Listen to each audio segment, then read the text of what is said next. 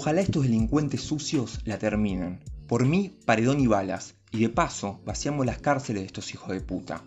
De los presos que mantenemos nosotros y siguen sin salir de la delincuencia.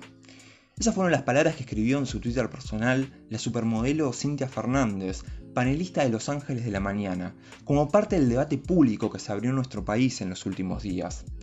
Un debate que se dio mientras todos vimos cómo las corporaciones mediáticas transmitían día y noche imágenes en vivo y en directo sobre las protestas que se venían llevando a cabo en algunas prisiones del país, principalmente imágenes que provenían del penal de Devoto, alimentando la voracidad punitivista de un público siempre ávido de pedir y exigir más seguridad. No hubo minuto en que las páginas policiales no estuvieran informando sobre los terribles prontuarios de quienes parecían querer escapar de sus condenas. Mientras tanto, como si sus deseos se cumplieran, aunque nadie les hubiese avisado, en la séptima semana de aislamiento social preventivo y obligatorio se extremaron todas las situaciones de vulnerabilidad de las personas privadas de su libertad. Y la respuesta de las autoridades frente a las protestas fue una vez más la de la represión. En Santa Fe, frente a la protesta de los prisioneros, la represión dejó un saldo de 5 muertos. En la provincia de San Luis, Además de las muertes en comisarías, la muerte de Florencia, Magalí Morales y Paco de tan solo 16 años, hubo desde el inicio de la pandemia dos muertes en la penitenciaría de la ciudad capital. La de Jonathan Suárez, de 29 años, fechada el 26 de marzo, y la de Nicolás Abalay, de 42 años. Ambos fueron encontrados ahorcados en sus celdas. A estas muertes se le suma la de José Candia y Federico Rey, fusilados con balas de plomo en las cárceles de Corrientes y Varela, y de los que el parte oficial reporta como peleas entre convictos y acuchillamientos, aunque la autopsia desmintió luego. Hoy, en Densa Realidad, queremos dar nuestra opinión sobre este tema, una mirada distinta sobre una realidad silenciada. Para hablar de esta situación de la que tenemos tan poca información, nos comunicamos con diversos militantes sociales que vienen desarrollando militancias en torno a las situaciones de encierro. Hablamos con Flora de Atrapamuros, con José del Movimiento de Trabajadores Excluidos y con Marcelo Orangieri, quien fue coordinador del programa UA22. Militantes sociales que nos cuentan un poco sobre su mirada sobre la situación de encierro y las cárceles, más allá de esta situación particular, de esta coyuntura particular. Mi nombre es José Ruiz Díaz, pertenezco a la rama de Liberado, Liberada y Familiares del Movimiento de Trabajadores Excluidos, nucleado dentro de la, UTEP. la rama se, organiza a través del laburo, nosotros organizamos productivos, en nuestra forma, nuestra línea de laburo, y otra también es el acompañamiento de las compañeras que están con arresto domiciliario, ya que no podemos todavía encontrarle la vuelta de cómo incluirlas en un sistema de trabajo ya que ellas quedan abandonadas por el Estado en su casa y nuestra única forma hasta ahora de asistir es con alimento, pero estamos buscando una forma de cómo transformar la vida de esas compañeras que están excluidas totalmente de, la órbita judicial y eh, ahí le da bola. También tenemos una, hacemos un asesoramiento jurídico, estamos organizados alrededor de 20 cooperativas en toda la provincia y tenemos bueno, en Mendoza, eh, compañeros de Mendoza, en Neuquén, en Bahía, en Ushuaia, que en algunos lugares los compañeros están dando cursos de formación en penitenciaría, en instituto de menores, contando cómo se, acompañando pibes en el proceso de recuperación y también enseñando oficio, que para nosotros es lo más importante eso. Eh, transmitirle también a la sociedad, a la gente, que los liberados pueden transmitir oficio, que tienen capacidad como para enseñar y eso para nosotros es importante. Soy Flora, soy militante de Atrapamuros. Atrapamuros es una organización popular que interviene en las cárceles del sistema federal y provincial. En el sistema federal intervenimos en los penales de Devoto, Ezeiza varones y mujeres, y en el sistema provincial en más de 10 penales. Nuestra forma de intervenir ahí es a través de la educación popular. Tenemos talleres en los marcos de la UBA, en el sistema federal y de la Universidad de Ciencias Sociales en el sistema provincial. Elegimos intervenir en la cárcel y nos parece un lugar a intervenir porque es un espacio que en general está habitado por los sectores populares, eh, hay como un ciclo ahí que se cumple, el sistema penal es un sistema que es selectivo, no hay mucha gente adinerada y con recursos económicos ahí, son nuestros compañeros compañeras de los barrios. Entonces nos parece que es necesario intervenir ahí para organizarnos y para construir otras formas posibles de vida. Mi nombre es Marcelo Langieri, yo soy docente de la carrera de Sociología de la Universidad de Buenos Aires y coordiné durante más de una década el programa UBA 22 por la carrera de Sociología. El programa UBA 22 eh, lleva adelante a la universidad, los estudios universitarios, los estudios superiores en el ámbito de encierro. Esto comenzó hace más de 30 años. Una característica muy importante a señalar que este programa lleva adelante estudios presenciales, o sea, se dictan las carreras de la misma manera, obviamente salvando las dificultades, la distancia que existen, pero, pero los cursos son, todos los cursos son presenciales. Esto es absolutamente fundamental porque implica, digamos, un contacto humano de los docentes con los estudiantes y de los estudiantes con los docentes, desde luego, hay una interacción lógica en el proceso de enseñanza y aprendizaje. Los medios de comunicación, una porción importante de la sociedad, y un sector siempre oportunista de la dirigencia política, carroñero siempre de algún que otro voto, vienen hace años sosteniendo un discurso punitivista, bajo la idea que aumentando la mano dura se podría combatir la inseguridad a la que los medios de comunicación se encargan prolijamente de alimentar cotidianamente. Idea que simple y llanamente es contrariada cientos de veces por la realidad. Quienes sostienen estos discursos plantean que el Poder Judicial simplemente no actúa.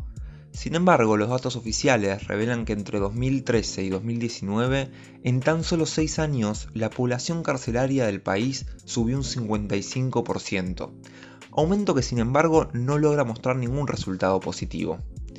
A la vez, poco o nada se habla de la situación del encierro, situación de la que se desconoce directamente y de la que ningún informe periodístico da cuenta. Sobre esta situación le preguntamos a nuestros entrevistados, sobre las condiciones generales de las cárceles y sobre cómo el sistema penitenciario recibe sus respectivos trabajos. Esto es lo que nos contaban. Las condiciones que, se violan dentro del encierro son casi totales. Primero para, vamos remarcar que el 90% de las personas eh, de presa viene de barrios populares, de barrios emergentes, de villas, y eso no es casualidad. Entonces nosotros entendemos que hay una estigmatización con la pobreza. No es casualidad que estén, sean todos pobres los que estén presos. Eso es algo, paramos ahí nosotros. Eh, donde hay un donde hay un alojamiento para cuatro personas viven nueve, ese es el promedio, nueve o diez el promedio que tienen las cárceles de Argentina hoy. Tiene una superpoblación del 120, 130%. Es una locura lo que se vive. Con políticas tanto de, Vidal que endureció las preventivas, como anteriormente viene en picada la subida. Viene, viene alta la subida. Entonces es un problema estructural. Nosotros entendemos que es un problema estructural.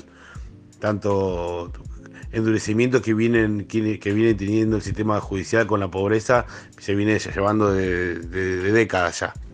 Triste nos parece también que, eh, que no se garantice la comida, que haya comida podrida, que no haya salud, que, no haya cosas básicas como que una persona pueda pensar en resocializarte. Vos decís, son re violentos, ahí es lo que primero que hoy dicen los medios de comunicación, ¿no? Qué violencia, que. Y, también es re violento cuando la gente sale y tampoco eh, arman, permisos institucionales como para que vayan a dormir un parador. Salen de una institución del Estado, quedan en la calle y, el mismo Estado da permiso para que duerman los paradores. No hay programas pensados para los liberados, están excluidos. Y para mí es más violento mirar para otro lado que, que la única forma de protesta o de decir estoy quiero vivir, quiero tener un futuro, quiero enseñar, reclamando como están reclamando las unidades penitenciarias, porque es la única forma que escucharon, que escuchan su demanda.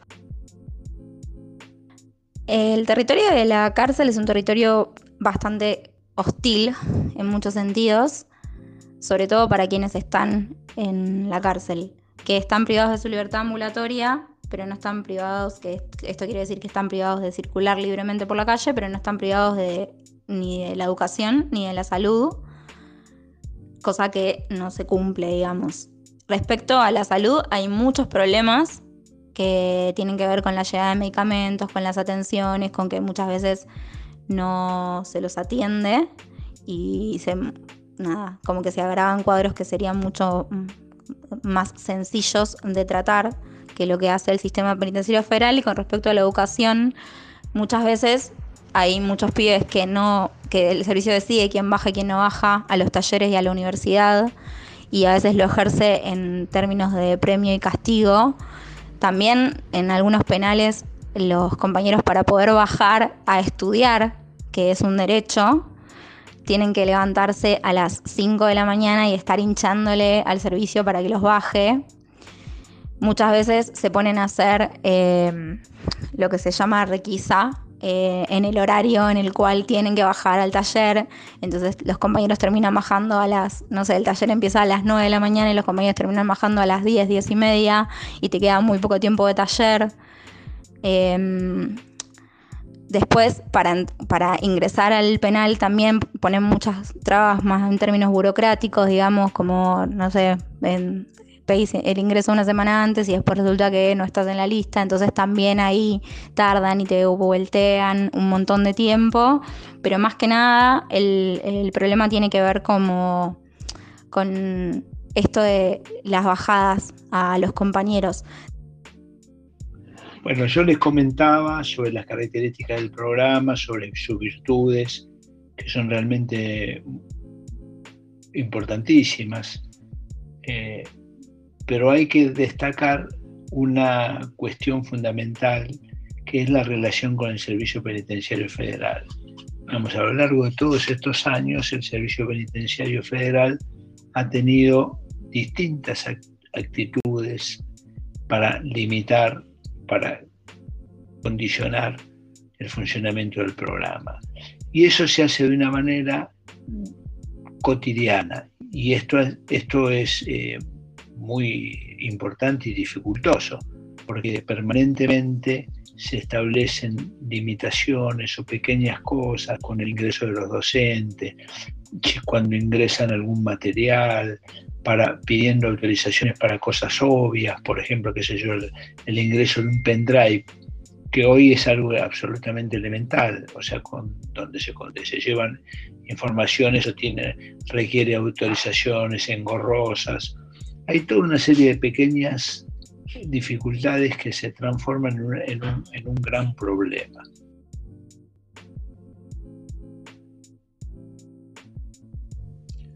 En las últimas semanas se han llevado a cabo un conjunto de medidas a raíz de la pandemia para preservar la salud de la población toda. Desde que empezó el distanciamiento social obligatorio se ha hablado mucho de la reclusión social y de cómo esto afecta a distintos sectores sociales. Sin embargo, ni en los discursos periodísticos ni en los discursos oficiales se dio cuenta de cómo esto impacta a la situación de las cárceles del país. En la actual situación crítica y de emergencia, les preguntamos a nuestros entrevistados cómo la pandemia afecta a la situación de las poblaciones presidiarias y qué medios hay para enfrentar al virus. Esto fue lo que nos respondieron. Nosotros en este momento, por ejemplo, con el tema del coronavirus, con la, con la, con la pandemia, bueno, se viven en las cárceles situaciones muy angustiantes por la falta de recursos para, para, preservarse, por la falta de una política de preservación seria, por el hacinamiento. El grueso de las cárceles tiene una superpoblación muy importante. Esto significa vivir en condiciones de hacinamiento muy fuertes. Una de las condiciones importantes para preservarse frente a la pandemia es lo que se llama el aislamiento social, mantener cierta distancia. Eso es absolutamente imposible en el contexto de la cárcel. Por otro lado, estas medidas, por ejemplo, de prohibir las, la, anular las visitas, sin embargo, digamos, el tránsito del servicio de los agentes que están en contacto directo ha implicado contagios y, grandes tensiones por el temor al contagio. No solo está la cuestión material objetiva, sino inclusive están las cuestiones objetivas acerca de cuáles son los temores eh, de la población frente a un posible contagio y, las condiciones de atención. Por otro lado, eh, también está implicada la justicia. frente a situaciones que tendrían que haber escarcelaciones por personas mayores de edad o por cuestiones de salud que no se llevan adelante. Todo eso genera una condición de tensión muy, muy fuerte, muy importante. Y el problema más eh, urgente que, que se da en las cárceles tiene que ver con el hacinamiento y con las condiciones insalubres en las cuales están las personas que están detenidas.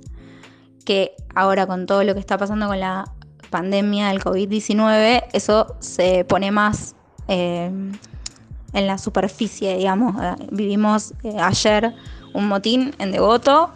Los compañeros y las compañeras vienen haciendo habeas corpus, huelga de hambre, denunciando las condiciones tremendas en las cuales viven. Viven en un espacio en donde entran 10 personas, hay 20, a veces más, del doble. Lo, que decía antes de que el acceso a la salud es escaso, que no los atienden, que no se toman las medidas preventivas, no, no se están tomando las medidas de higiene, de limpieza. Eh, y los compañeros llegan a la instancia del motín porque es la única manera que tienen de visibilizar lo que está, la problemática que están viviendo.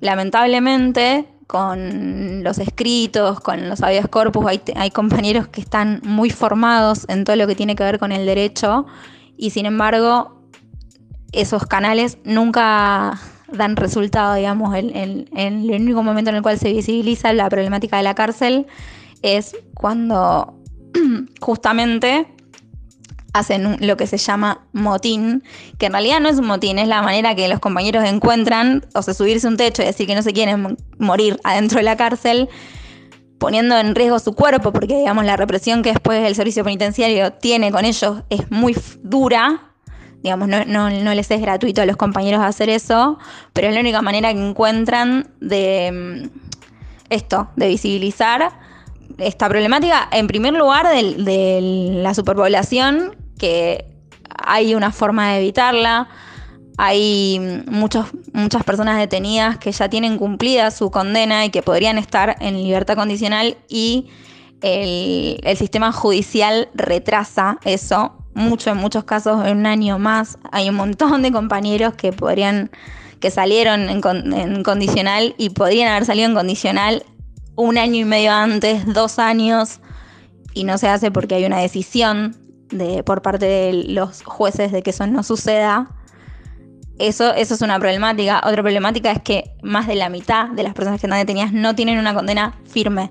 Todavía no los condenaron están de manera preventiva dentro de la cárcel, digamos. Y otro reclamo que, está, que, este es como más del último tiempo tiene que ver con que las personas que son eh, factor de riesgo, digamos, puedan acceder a la prisión domiciliaria, que en ese sentido el servicio también es muy selectivo. Hasta ahora estuvimos charlando un poco sobre la situación carcelaria, sobre la vulneración de derechos que se da de manera casi cotidiana así como sobre la actual situación en este contexto de pandemia. Nuestros entrevistados nos contaron un poco sobre las dificultades que el propio sistema carcelario le impone a las organizaciones sociales o mismo a programas educativos oficiales como UA22 para que puedan realizar sus tareas. Tareas que tienen como objetivo simplemente intentar que estos derechos vulnerados se garanticen. A la vez, nos remarcaban que quienes se encuentran cumpliendo condenas están privados de su libertad ambulatoria, pero no de sus derechos, a los que el Estado sigue teniendo la obligación de garantizar, y que no solo no lo hace, sino que en muchos casos es quien lo vulnera. Sabemos que la educación, como nos contaban Flora y Marcelo, son imprescindibles para apostar a la reinserción social. Así que le preguntamos a José, quien hoy tiene 36 años y de los cuales 10 los pasó en la cárcel, sobre las dificultades que encuentran quienes cumplen sus condenas una vez que salen de la cárcel. Sobre qué otros elementos, en su experiencia, son necesarios para terminar con la reincidencia y sobre el rol que cumplen los movimientos sociales en todo esto. Un poco esto es lo que nos contaba. Eh, cuando no hay herramienta, cuando voy a recuperar tu libertad, yo te voy a contar con personal. De los 10 pibes que salíamos en salida transitoria hace 5 años que yo recuperé mi libertad, eh, hoy 8 están presos. José está contando esto y hay un pibe muerto. Entonces, eso no es casualidad.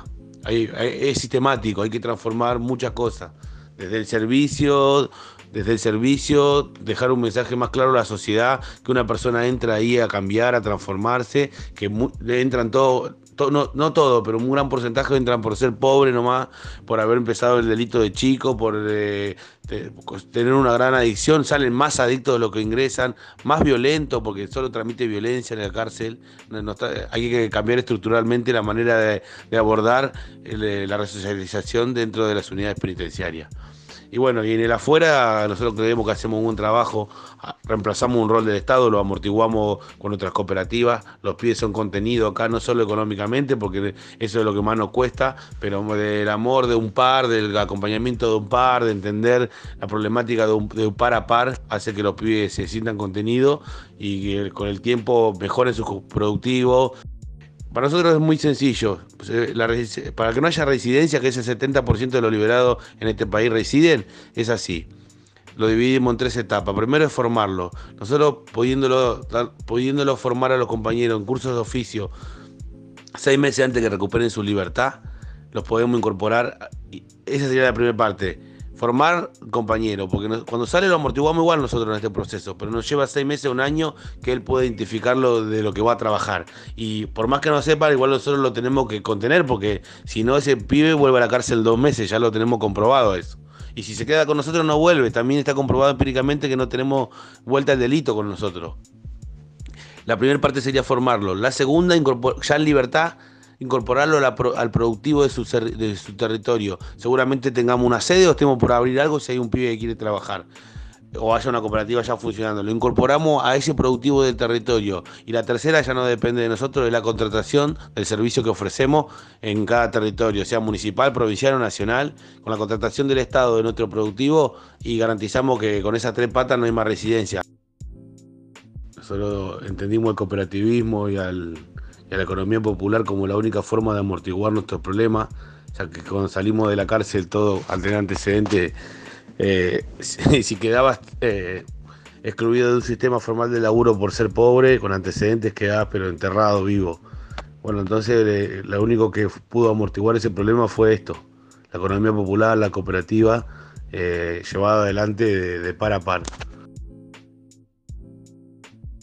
Creemos firmemente que no debemos darle la potestad exclusiva a la discusión sobre la seguridad a las derechas, quienes dicho sea de paso, solo han demostrado que sus supuestas soluciones solo logran ocasionar más violencia en una sociedad ya de por sí atravesada por la violencia cotidiana de la desigualdad.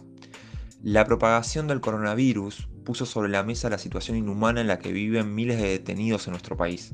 Hacinamiento, falta de elementos de higiene y sanitarios, alimentos en malas condiciones, etcétera, etcétera pero también puso sobre la mesa la inacción estatal, la falta de medidas sanitarias que se tomaron para evitar que el virus se propague dentro de las cárceles.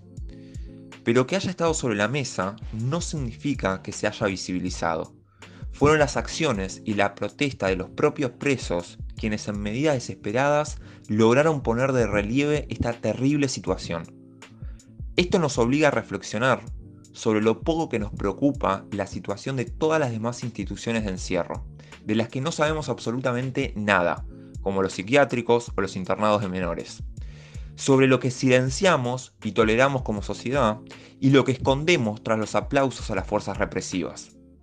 Pero sobre todas las cosas, nos obliga a reflexionar sobre las posibles soluciones a esta grave situación que padece nuestro pueblo. Escuchamos el testimonio de quienes realizan imprescindibles tareas de cuidado, de quienes con su militancia apuestan a construir espacios que puedan escapar, aunque sea por un rato nada más, del odio y la indiferencia, la peor de las formas de la violencia. Ahí están las soluciones, ahí mismo. Donde las corporaciones mediáticas señalan como los problemas, ahí se construyen las soluciones. Ahí, en las manos y en los corazones de nuestro pueblo organizado, en los movimientos sociales que, donde ellos propagan muerte, apuestan a sembrar vida.